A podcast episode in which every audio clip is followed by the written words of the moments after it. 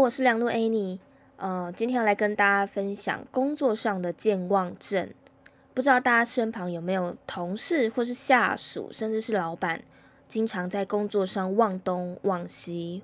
其实任何人在工作上都会有忘记事情的经验，忘记回信给客户啊，忘记开会时间异动等，偶尔一两次就算了。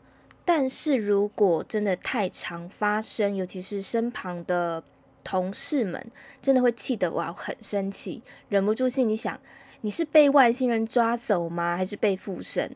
如果今天是很大的事情，就有可能会去损害到公司的利益，或是。同事之间的感情，健忘症真的会为职场带来一些困扰啊！认识我的人应该都知道，我平常是有多么健忘的人。其实仔细想一想，我觉得我自己的健忘有一点像是故意的健忘。像像我妈今天她煮了一锅面，那因为她忘记在锅子旁边放了大汤匙，她只放了一个锅铲。那当下我就站在锅子面前思考。其实我当时只只是在想，哦，面好像也太多，所以我不想吃太大碗。但我妈就会从客厅大喊提醒我要到水槽旁边拿干净的大汤匙，才能把汤舀起来。这样千万不要用锅铲去舀汤。事实上，要是我妈没有提醒我，我确实很有可能直接用锅铲舀汤哦，因为大汤匙不在旁边，还要去拿，对我来说就是有点麻烦。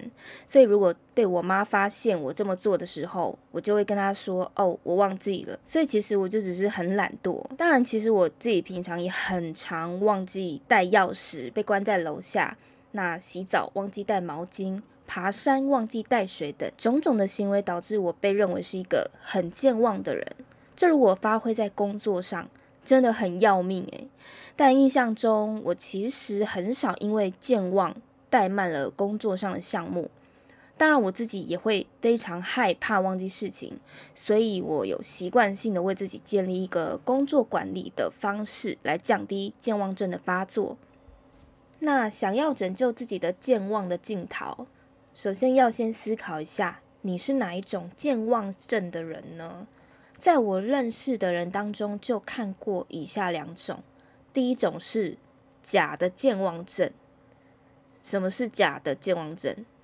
就是有些人他知道哪一些事情要做，也知道怎么做，但通常就是很懒，没有人提醒，就会先把这件事放着，放到最后跑去做其他事情，就忘记了。这一类的人通常很聪明，在心里也都为自己。忘记后如何弥补，已经想好后果了。例如，明明知道开会要印资料，但因为份数很多又很麻烦，所以在评估这个工作气氛后，认为呃好像没有印也不会造成大错，就是那种不会被就责的场合。那会议的时候就会假装太忙来不及印，最后就是秀简报资料度过这一回合。但这种人就是太聪明啦。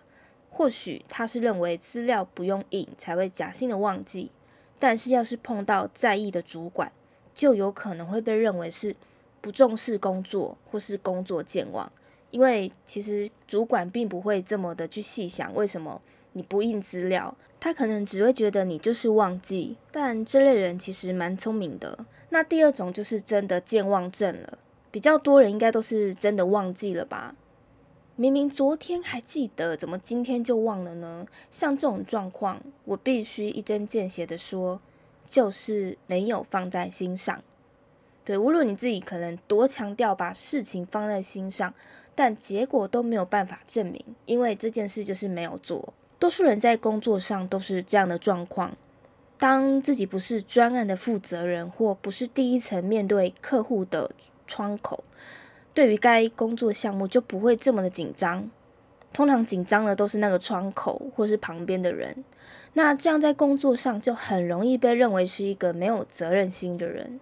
必须呢把每一件经手的案子你都当成是你自己的，这样你才会牢牢的记在心里。不过其实要是没事的话，谁想承担这种健忘的罪名呢？虽然第二种是真的健忘。其实背后也伴随很多心理因素，像是某一件工作的压力实在太大了，导致你自己把精神都花在上面，已经没有脑容量可以再放其他工作了。然后当你回神过来时，才发现，哦，事情忘记了，或者是事情太多太紧张。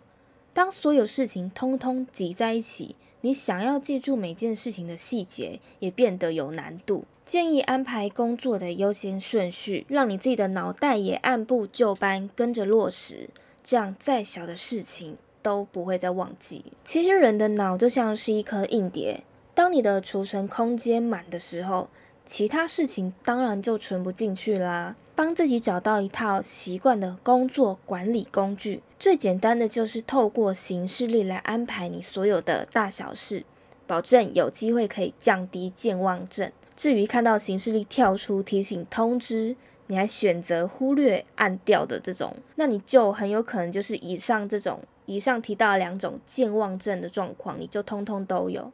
请不要再来说要怎么去改善健忘症，因为这件事必须要从自己本身做起才可以。不知道大家有没有碰过很夸张的健忘事迹呢？欢迎可以到我的部落格或者是我的 podcast 下面留言区跟我分享哦。今天的梁路日常大小事就到这边。如果你喜欢我的内容，欢迎订阅我的 podcast。我们下次见喽，拜拜。